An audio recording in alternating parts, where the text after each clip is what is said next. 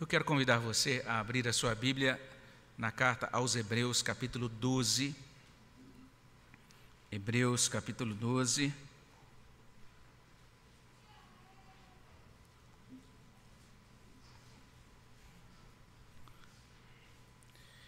Nós vamos abrir no versículo 16, Hebreus capítulo 12, versículo 16. Nesse mês a gente está fazendo essa leitura diferente, assim, né? É, os versículos estão sendo lidos bem aos pouquinhos mesmo. Né? É, tivemos duas ocasiões meditando sobre o versículo 15 e também a gente vai ter uma outra ocasião retornando ao versículo 16. Então, na verdade, a gente vai ler só a primeira frasezinha, a primeira sentença do versículo 16, começando com a palavra nem, terminando com o impuro. Vamos ler juntos? Nem haja algum impuro. Vamos orar. Senhor, obrigado pela tua bênção, pela tua presença aqui no nosso meio. Agradecemos por esse dia, um dia especial, o Dia das Mães. Agradecemos, Senhor Deus, por esse mês, que é um mês especial, o mês da família. Te louvamos, ó Pai, porque podemos abrir a tua palavra, ter esse acesso à tua verdade para a nossa vida, para o nosso coração. Chegamos a Ti, ó Deus, nesse momento, totalmente conhecedores da nossa pequenez, da dependência que temos da, da tua ajuda, do teu socorro. Precisamos muito que Teu Espírito Santo abra o nosso coração e fale, Senhor Deus, a cada alma, a cada pessoa aqui presente, aqueles que estão acompanhando nas suas casas, que seja uma oportunidade, ó Deus, em que possamos ouvir a Tua voz, que a Tua bênção, ó Deus, recaia sobre o nosso coração, que o Senhor repreenda o inimigo e nos conceda a Tua graça de ministração da palavra e de aplicação da palavra na nossa vida. É o que pedimos no nome de Jesus. Amém, Senhor Deus. Um pouco antes, nessa, nesse mesmo capítulo 12 de Hebreus, no capítulo 12, versículo 14, nós aprendemos que é preciso seguir a paz com todos e a santificação, sem a qual ninguém verá o Senhor. Essa é a abertura, vamos dizer assim, dessa sessão. E dois versículos adiante, chegando agora no versículo 16, no início desse versículo, a gente começa a aprender que a santificação requer que o nosso corpo seja preservado de impureza sexual. Essa é a palavra trazida para a gente aqui. Esse texto de Hebreus permite tecer três considerações sobre essa questão, sobre esse assunto. A primeira consideração é que, por mais simples que pareça, a Bíblia está dizendo que existe impureza sexual. Isso é algo bem, bem firmemente estabelecido na Escritura. Uma segunda afirmação que a gente pode fazer é que a impureza sexual prejudica o indivíduo, prejudica a família prejudica realmente, traz um prejuízo muito grande para o indivíduo, para a família. A terceira consideração é que a impureza sexual precisa ser identificada, rejeitada e abandonada. Então, eu sei que isso pode parecer esquisito para alguns. Nós vivemos numa cultura que tem uma visão muito diferente destas coisas, mas o fato é que Hebreus 12, 16, logo no início, revela em primeiro lugar que existe impureza sexual. E quanto a isso, essa parte inicial de Hebreus capítulo 12, versículo 16 é incisiva: nem haja algum impuro. Essa é a palavra trazida para a gente. E a Bíblia aqui está falando sobre impureza sexual. Há ocasiões em que a Bíblia fala sobre impureza litúrgica, impureza ritual. Existem outras ocasiões em que a Bíblia fala de impureza espiritual. Mas nesse ponto específico, nós estamos diante deste caso, dessa tratativa, dessa impureza de ordem sexual, porque o, o substantivo que é usado pelo autor de Hebreus aqui é o substantivo pornos, de onde vem inclusive a palavra contemporânea, pornografia ou pornográfico. Então está falando de impureza sexual. Essa palavra descreve aquele que pratica imoralidade sexual, seja homem, seja mulher, e, em alguns contextos, distinto de adúltero ou adúltera. O Novo Testamento tem outra palavra para adúltero, distinta dessa palavra pornos, que é usada aqui em Hebreus capítulo 12, versículo 16. Então, é uma palavra que identifica uma pessoa sexualmente imoral. Essa mesma palavra reaparece em Hebreus 13, versículo 4. Se você olha um pouco mais adiante, você vai encontrar assim: porque Deus julgará os impuros e adúlteros. Parece que um dos interesses desse autor de Hebreus, parece que o Espírito Santo inspirou esse servo de Deus para tratar com um problema que parecia recorrente naquela igreja. Algumas pessoas estavam querendo abandonar a fé porque estavam interessados em retornar para os rituais do judaísmo. Outras estavam abandonando a fé simplesmente porque queriam viver imoralidade, queriam praticar imoralidade, viver uma vida é, de acordo com seus próprios padrões, deixando de lado os padrões de Deus. É por isso que a gente tem isso é, traduzido de, de diferentes maneiras. Por exemplo, a revista, a Almeida Revista e Corrigida, e também a tradução de Frederico Lourenço, traduzem essa palavra usada pelo autor de Hebreus como fornicador. Eles traduzem assim: e ninguém seja fornicador, que não haja nenhum fornicador. E se você tem a NVI, na NVI o sentido ali é imoral. A tradução, a palavra que eles escolheram foi a palavra imoral. Que não haja nenhum imoral, ou como diz a King James atualizada, que não se abrigue entre vós nenhum imoral. Essas são as palavras de Hebreus capítulo 12, no iníciozinho do versículo 16. E é interessante a gente perceber as referências do capítulo 12 de Hebreus ao corpo a gente tem falado sobre isso desde o início do capítulo, quando a gente falou um pouquinho das, das, comparações, das metáforas utilizadas pelo autor nesse capítulo 12. Por exemplo, se você volta para o início do capítulo 12 de Hebreus, versículos 1 até 4, nós encontramos ali um corpo que corre e que luta. É bem interessante essa referência lá. Se você olha depois para os, para os versículos 5 até 13, esses versículos 5 a 13, aqui do capítulo 12 de Hebreus, eles aludem ao corpo sob treinamento, sobre, sob disciplina. É um corpo que está sendo treinado, disciplinado pelo grande treinador, que é o Senhor da providência e que está preparando a nossa vida, a nossa estrutura para a glória celestial. E quando chegamos em Hebreus 12, 16, nós temos um corpo resguardado da imoralidade sexual. Então, veja só, como eu disse, parece tão simples, é ou não é?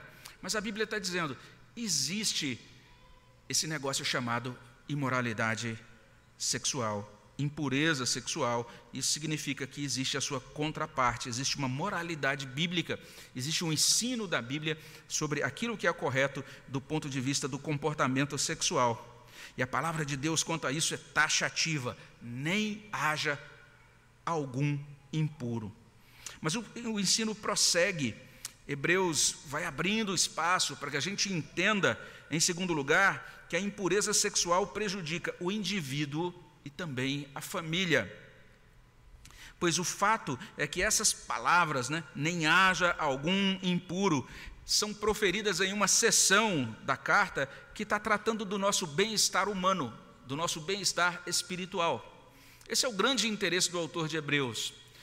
Você precisa compreender isso. A Bíblia não é um livro de mero moralismo. Ela não está trazendo alguns aforismos, simplesmente porque a Bíblia está tentando nos ensinar que nós é, chegamos até Deus por conta da nossa moralidade, da nossa, do nosso aperfeiçoamento moral contínuo. Nós somos salvos porque Deus vê, olha para a gente e vê pessoas muito virtuosas do ponto de vista moral. Não é isso que a Bíblia ensina. A Bíblia é o grande anúncio da graça de Deus, do Evangelho de Deus que encontra pecadores e esses pecadores são então resgatados da sua, do seu procedimento fútil e são transpostos do reino das trevas, do reino de Satanás, para o reino de Deus e agora começam a ser configurados segundo o caráter de Cristo. Na verdade, a grande ênfase da Escritura, quando traz essa palavra para a gente em Hebreus 12, 16, é literalmente uma voz do próprio Deus nos alertando para o nosso bem. A Bíblia vai falar isso em outras ocasiões, vai ter instruções restritivas em outras ocasiões. A gente costuma dizer isso para os alunos lá do curso Novos Membros, né? A gente tem um primeiro momento do nosso estudo, que é o momento do decálogo, dos dez mandamentos. E a gente chama atenção para esse fato. Depois confira na sua casa. Você vai perceber que vários dos dez mandamentos começam com a palavra não. Não farás isso, não farás aquilo. E muitos interpretam isso de maneira bastante antipática, como se Deus estivesse sendo restritivo, como se Deus fosse uma espécie de estraga prazeres, né? como se Deus estivesse impondo para o cristianismo ou para o cristão uma vida sobrecarregada de moralismo, de mero moralismo. Mas não é esse o fato. Os dez mandamentos começam com essa declaração: Eu sou o Senhor Todo-Poderoso que te tirei da terra do Egito. É uma palavra para pessoas que foram libertas da escravidão. Nós andávamos sim sobrecarregados, existia um, existia um peso sobre-humano sobre nós, o peso dos nossos pecados. Mas Deus nos encontrou com a sua graça e nos libertou. E agora Ele nos convida para caminhar com Ele em, no pacto, na aliança da graça. E nessa caminhada, Ele está sendo como aquele pai que diz para o filho: Filho, não põe o dedo na tomada. Filho, toma cuidado com isso. Toma cuidado com aquilo. Não faça isso. Não faça aquilo não é a tratativa de um Deus caprichoso e antipático, mas sim de um Pai celestial que nos ama e que está colocando diante de nós aqueles valores, aquelas assertivas, aquelas orientações necessárias para a nossa verdadeira felicidade, para vivermos de fato em liberdade. A gente também diz isso lá no nosso curso Novos Membros, né, que de acordo com a Escritura, a liberdade, aquilo que a gente chama de liberdade e que é verdadeira liberdade, não é a licença para fazer tudo que você quer, mas é literalmente receber a graça e o poder de Cristo para fazer o que é certo. Então, é isso que significa a palavra de Jesus: que se o Filho vos libertar, sereis verdadeiramente livres. Então, o que a gente tem aqui é uma proposição de vida livre em Cristo. A vida livre em Cristo é uma vida livre do poder escravizante, escravizador do pecado. Hebreus está falando sobre essa vida em Cristo, falando: olha o que Cristo realiza, olha só o que Cristo faz, ele de fato transforma aquele que presta culto a Ele, Cristo de fato santifica o coração, aperfeiçoa, torna inteira a pessoa que crê nele e que confia nele. Então nós estamos diante de uma instrução para o nosso bem-estar espiritual. Existe um grande interesse de Deus nessa instrução. Esse interesse já foi colocado com palavras muito ternas lá no Evangelho de João. João capítulo 14, quando Jesus disse: Não se turbe o vosso coração, credes em Deus, crede também em mim. Na casa do meu pai há muitas moradas. E ele afirma para os discípulos que ele vai para a casa do pai para preparar lugar para nós, para que onde ele esteja, nós estejamos também. Esse é o Deus que antes da queda se encontrava com o homem sempre na viração do dia. Imagina só, ah, agora eu tenho, está terminando o dia, vou ver agora pôr do sol, vou me sentar do lado de Deus e vou ter uma boa conversa com Ele. Essa era a situação do homem antes da queda. Deus tem interesse em comungar conosco. E Ele está dizendo: segui a paz com todos, buscai-o, segui a santificação, sem a qual ninguém verá o Senhor. É por isso que ele está nos alertando, porque ele quer que nós o vejamos, ele quer que nós comunguemos com ele na eternidade. Ele está trazendo essa instrução sobre moralidade sexual. Olha só que coisa interessante, porque ele se interessa no nosso bem-estar, na nossa salvação. Viver em paz com todos implica, primeiramente, em considerar todos como pessoas. Pessoas criadas à imagem de Deus, pessoas que possuem dignidade, pessoas que precisam ser respeitadas, que são preciosas para Deus. Seguir a paz com todos significa que eu tenho de entender que pessoas não são coisas. Nós precisamos entender que a vida altruísta, ou seja, essa vida segundo Cristo, é melhor do que a vida egoísta, a vida segundo Satanás. Nós não podemos usar as pessoas. Em nenhum sentido, inclusive no sentido sexual. De acordo com Gênesis 2, 24 e 25, a relação, a intimidade sexual são culminações do ato de deixar pai e mãe, unir-se ao seu cônjuge no casamento. É isso que diz a palavra de Deus. O Deus que nos criou orientou exatamente como é que deveria acontecer isso, o desfrute da relação sexual entre um casal. Então, esse desfrute da união sexual, de acordo com o projeto de Deus, ele deve ocorrer no âmbito de autodoação, sob uma aliança monogâmica e uma aliança também para toda a vida, uma aliança de respeito por toda a vida, de consideração por toda a vida, de lealdade por toda a vida, de companheirismo por toda a vida. Por outro lado, na imoralidade, a pessoa se torna objeto. O corpo se torna produto para uso e produto para descarte. É isso que acontece dentro dessa perspectiva do uso do corpo na, no enquadramento da imoralidade. Perceba que coisa interessante: na moralidade cristã, o corpo é do Senhor e para o cônjuge. O corpo é para o Senhor e para cônjuge. Se não, se não existe cônjuge, o corpo é apenas para o Senhor, sem imoralidade. Esse é o padrão da Escritura. Você e eu podemos desconsiderar isso? Podemos quebrar as regras da palavra de Deus e seguir por uma trilha de imoralidade? Mas a gente precisa entender: faremos isso por nossa própria conta, por nosso próprio risco.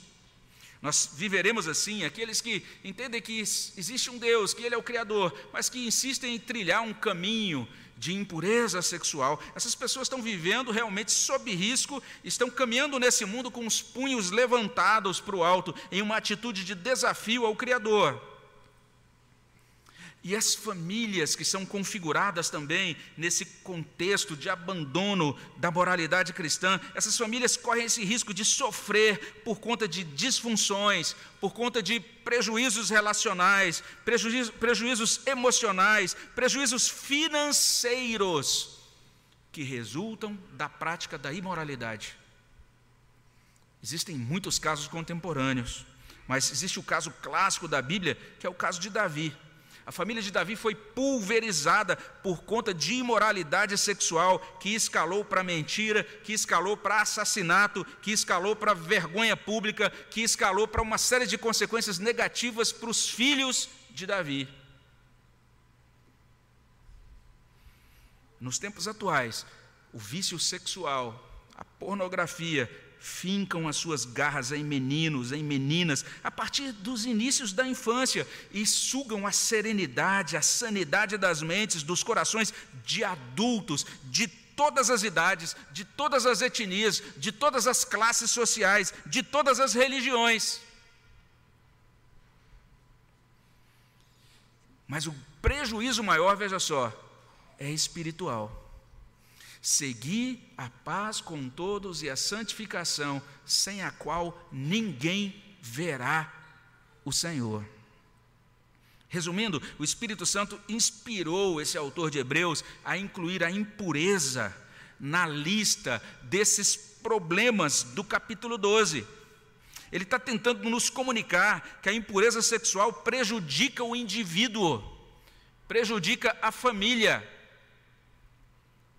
e exatamente por isso, em terceiro lugar, nós temos de saber que a impureza sexual precisa ser identificada, rejeitada, abandonada.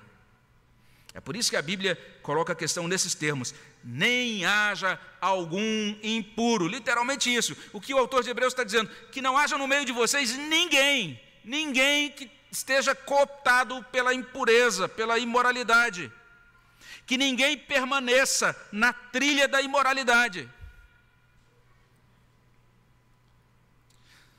Você entrou na trilha da imoralidade por escolha própria? Você simplesmente olhou para essa trilha e disse: Quero isso, e foi para lá? Você entrou na trilha da impureza sexual por tolice, como um bobão, você nem entendeu onde estava entrando e agora você percebeu que já está lá e não consegue sair mais?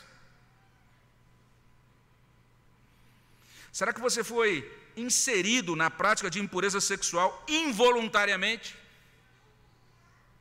E muitos são, quem sabe por falta de proteção na infância, quem sabe por falta de proteção na juventude, até mesmo na idade adulta. A gente precisa prestar atenção na palavra de Deus. Tem uma outra passagem, 1 aos Coríntios 6, de 9 a 11, que traz o seguinte: 1 Coríntios 6, 9 a 11. Ou não sabeis que os injustos não herdarão o reino de Deus? Não vos enganeis, nem, veja só, impuros. A mesma palavra que consta em Hebreus capítulo 12, versículo 6. Nem impuros, nem idólatras, nem adúlteros, nem efeminados, nem sodomitas, nem ladrões, nem avarentos, nem bêbados, nem maldizentes, nem roubadores herdarão o reino de Deus. E olha só que bonito que consta no verso 11: Tais fostes alguns de vós. Então Paulo podia se comunicar, interagir com essa igreja, e naquela comunhão que eles tinham, não havia dificuldade em algum, alguns certamente admitiriam isso. Olha, eu já fui alguma dessas coisas aqui, já cometi alguns desses pecados aí. Mas olha o poder da obra da graça de Deus. Verso 11: Tais fostes alguns de vós, mas vós vos lavastes, mas fostes santificados, mas fostes justificados em o nome do Senhor Jesus Cristo e no Espírito do nosso Deus. Isso significa que a obra de Deus no nosso coração nos purifica de tudo aquilo que precedeu, de toda a nossa aquele período em que estivemos na trilha da impureza. E agora Deus nos coloca no bom caminho. Guia-me pela vereda da justiça, como diz o Salmo 23. Ele nos encaminha conforme o seu espírito, conforme a sua palavra. E quando olhamos para esse texto de 1 Coríntios, quando ele traz esse alerta tão duro, quando ele diz: Não vos enganeis, os impuros não entrarão. A gente precisa entender o engano da tentação de Satanás com relação à moralidade sexual. Não vos enganeis. Foi assim que tudo começou em Gênesis 3. A serpente enganou a mulher. Paulo explica isso. Agora, mais uma vez, a palavra engano vinculada à tentação, ao pecado de impureza sexual. Paulo está dizendo: pensem biblicamente, enxerguem esse comportamento pelo ângulo da escritura, não pelo ângulo da cultura. A cultura vai dizer o seguinte: sabe esse negócio chamado moralidade sexual ou ética sexual bíblica? A cultura vai dizer: é absurdo, é ridículo, não existe. O que existe é simplesmente uma experiência sexual, e eu estou transitando aqui em vários gêneros e experiências, e eu tenho a liberdade de me autenticar, me tornar um ser humano, ter uma experiência de alegria e de prazer, e ninguém, absolutamente ninguém, tem nada a ver comigo. Essa é a ética da cultura contemporânea. A Bíblia vai dizer para a gente o tempo todo: nós devemos pensar conforme as Escrituras. Rogo-vos, pois, pelas misericórdias de Deus, diz o apóstolo Paulo, depois de apresentar o Evangelho, ali no capítulo 12, que divide a carta aos Romanos, ele diz que a partir desse momento, o nosso corpo deve ser oferecido a Deus como sacrifício vivo, santo e agradável a Deus. E que agora nós devemos não ser mais moldados por este século, nós devemos, devemos ser transformados pela renovação da nossa mente. Ou seja, que a gente aprenda a pensar de acordo com o padrão de Deus e a viver para a glória de Deus. Então, esse é o enunciado do Evangelho com relação a isso. É importante que a gente identifique a impureza, que a gente rejeite a impureza e a gente deve então, como diz o próprio autor de Hebreus, aqui nesse capítulo 12, versos 1 e 2, nós devemos olhar para Jesus como autor e consumador da fé. Nós devemos nos desembaraçar do peso do pecado que tenazmente nos assedia. E em nome de Jesus Cristo, nós devemos abandonar a impureza. Esse é o chamado de Hebreus, capítulo 12, verso 16. Entenda isso. É o chamado de Deus não existe atalho, não existe caminho ou link alternativo para o céu. Você diz, ah, não tem problema, eu posso desconsiderar as instruções de Deus e vai estar tudo bem. Veja só, Calvino diz uma coisa interessante. Calvino diz: não há religião genuína sem consagração. Vou repetir: não há religião genuína sem consagração. E ele prossegue dizendo o seguinte: devemos progredir sempre. Progredir em quê? No temor de Deus, na mortificação da carne e em toda a prática da piedade. Devemos progredir nessas coisas: temor de Deus, mortificação da carne e prática da piedade, da vida caminhando com Deus.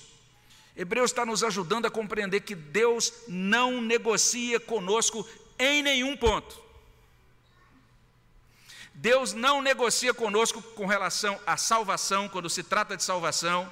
Então, se você imaginava que você é salvo, você senta numa mesa e de um lado está você, do outro lado está Deus, e agora você vai colocar as suas realizações diante de Deus, e Deus vai falar: Não, mas tem esse negócio aqui que você fez que é muito grave. Você fala: Não, Senhor, mas olha isso aqui, eu tinha esquecido.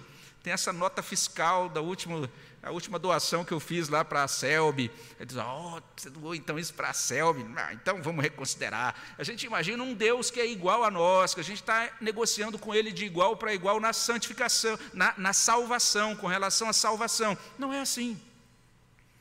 A salvação é pela graça, mediante a fé, isso é dom de Deus. Não vem de nós, não vem das nossas obras. Mas algumas pessoas, Paulo mencionou essas pessoas na carta aos Gálatas, ele diz: Olha, Gálatas, vocês começaram na fé e estão querendo prosseguir na carne, estão querendo prosseguir nas obras. Algumas pessoas não entenderam que, com relação à santificação, também não há negociação. O que Deus diz, isso é certo, é certo. O que Deus diz, isso é errado, tem que ser abandonado, é errado, tem que ser abandonado. Não tem como negociar não tem atalho, não tem caminho alternativo. A impureza sexual precisa ser identificada, precisa ser rejeitada, precisa ser abandonada.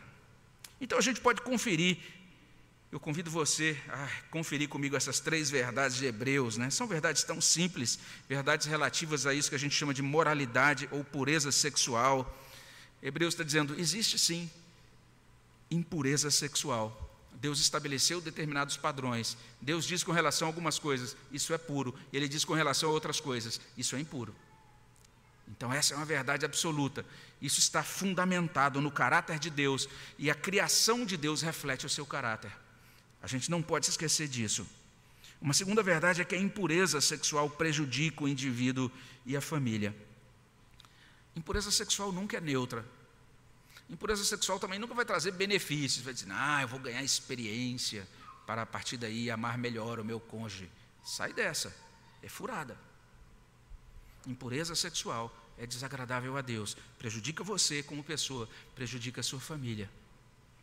Além disso, a impureza sexual tem que ser identificada, ou seja, reconhecida como tal, tem que ser rejeitada e tem que ser abandonada. E talvez alguém vai dizer, agora você parou de fazer isso por causa da sua religião, e você vai responder, sim, é por causa da minha religião, é por causa do meu Deus, é por causa da minha fé.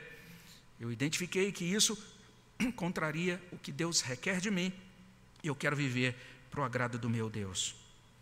Então, na verdade, em termos de doutrina, a gente precisa compreender que essa ideia de santificação do corpo do indivíduo, essa ideia de santificação do casamento, essa ideia de santificação da família, essas ideias configuram a distinção disso que a gente chama de fé judaica e também fé cristã. Quando o cristianismo surgiu, e quem fala isso é um estudioso chamado William Berkeley, ele diz: em todas as outras religiões do século I a gente encontra coisas semelhantes, paralelas à, à mensagem do cristianismo, com exceção de duas coisas. E ele vai dizer: em outras religiões você vai encontrar essa orientação. Olha, você deve amar o próximo. Em outras religiões você vai encontrar essa orientação também. Você não deve mentir, você tem que ser verdadeiro, não pode dizer falso testemunho. Em outras religiões você vai encontrar também princípios semelhantes a esse, que nós devemos honrar os nossos pais, né, os antepassados, os pais têm que ser honrados. Mas William Berkeley vai dizer que uma das coisas, uma das proposições mais chocantes, né, ele vai dizer que a maior, o maior choque do cristianismo do século I foi afirmar que a salvação vem por meio de um homem que foi condenado como criminoso e que morreu numa cruz. Ele diz: a pregação da cruz, de fato, é loucura para aqueles que se perdem. No século I, isso virou o pessoal de cabeça para baixo, ninguém conseguia entender a lógica disso. Mas a segunda coisa que William Berkeley diz que foi um grande choque no século I, foi o cristianismo dizer: o meu corpo é santuário do Espírito de Deus e ele deve ser santificado, ele pertence ao Senhor. Isso foi chocante no século I. E William Berkeley vai documentar, documentar como era o padrão, o que era requerido na moralidade sexual de outras religiões, das religiões do paganismo e também da prática, é, especialmente dentro da estrutura do Império Romano. Então nós temos diante de nós esta ideia, essa verdade. é no âmbito da santificação da família que Deus assegura o desfrute da bênção da aliança. Está lá em Gênesis 18, 19. Deus está falando sobre Abraão, e Deus diz assim em Gênesis 18, 19: Porque eu o escolhi, ou seja, Deus escolheu Abraão para que ele ordene a seus filhos e a sua casa depois dele, a fim de que guardem o caminho do Senhor e pratiquem a justiça e o juízo. E por que, que eles tinham que praticar a justiça e o juízo? Por que, que eles tinham então que guardar o caminho do Senhor? Para que o Senhor faça vir sobre Abraão o que tem falado a seu respeito. Então, lembra de todas as promessas que Deus fez a Abraão, as bênçãos que Deus prometeu a Abraão. Deus está dizendo aqui em Gênesis 18, 19: essas bênçãos serão reveladas, manifestadas, na medida em que Abraão ordenar a sua casa, a sua família, para que eles busquem ao Senhor, para que eles guardem o caminho do Senhor, para que eles entendam que o caminho do Senhor não é uma abstração, é um caminho prático, que exige caminhada diária e que exige disciplina da mente e do corpo, disciplina diária. A gente precisa verificar o quanto isso, é, isso soa estranho na cultura contemporânea, porque hoje tem sido questionado se é possível falar de moralidade sexual bíblica. Hoje algumas pessoas têm questionado isso, a cultura contemporânea inteira, quase que em uníssono, eles questionam: será que é possível rotular um comportamento sexual como certo ou errado, bom ou mal, moral ou imoral? E muitos estão dizendo: isso é uma loucura. E, inclusive, tem criticado o cristianismo por conta disso. E a gente precisa admitir que, de fato, o foco do cristianismo é a pessoa de Cristo, é a obra de Cristo, é o reino do Senhor Jesus Cristo. E a gente também admite né, que, em outras palavras, quando a gente diz que o foco do cristianismo é a pessoa, a obra e o reino de Cristo, isso quer dizer que a proposta bíblica do cristianismo não é construir o reino da moralidade. Não é isso. A proposta do cristianismo é celebrar e colaborar com a expansão do reino do Senhor Jesus Cristo. Esse é o, o, modo da Bíblia nos ajudar a compreender que a fé cristã não é moralista. É isso. Ela não está querendo instituir uma religião de autoaperfeiçoamento por meio das obras. Nós precisamos compreender isso. Mas a gente precisa compreender além. A gente precisa ter uma visão do quadro todo da Escritura. E quando a gente olha para esse quadro inteiro, a gente vai entender o seguinte: quando a gente diz, o nosso foco não é ficarmos aí criando uma estrutura de moralidade, mas o nosso foco é Cristo, é a pessoa de Cristo, é a obra de Cristo, é o reino de Cristo. Quando a gente fala essas coisas, a gente precisa entender o peso da nossa palavra, porque o reino do Senhor Jesus Cristo significa o Senhor Jesus Cristo reinando sobre tudo. A gente leu sobre isso no Salmo 93, no início do nosso culto. A gente encontra algo muito bonito sobre isso também no Salmo 103. E olha que impressionante, eu gosto demais do Salmo 103. O Salmo 103 Seja qual for o ângulo que você olha, você fica é, impressionado com a beleza, com a pertinência dele, mas logo no finalzinho, ele vai trazer essa grande declaração doutrinária que Deus reina sobre tudo, e ele coloca assim no verso 19: Nos céus estabeleceu o Senhor o seu trono, e o seu reino domina sobre tudo. E a gente diz, ah, aleluia, glória a Deus, é isso mesmo.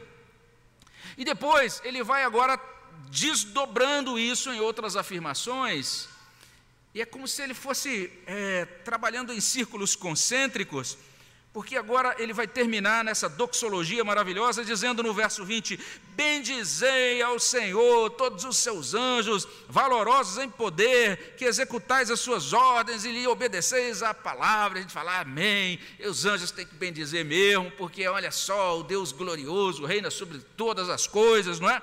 E aí chega no verso 21, bendizei ao Senhor todos os seus exércitos, vós ministros seus que fazeis a sua vontade. Fala, Amém. Eu imagino todas as autoridades da terra, todas as potestades, principados, bendizendo ao Senhor.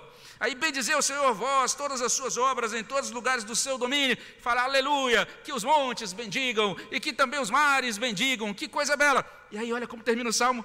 Bendize, ó minha alma, ao Senhor Ou seja, o Deus que reina sobre tudo, que reina sobre as galáxias, que reina sobre os anjos, que reina sobre as nações, Ele também reina sobre mim, Ele reina sobre nós.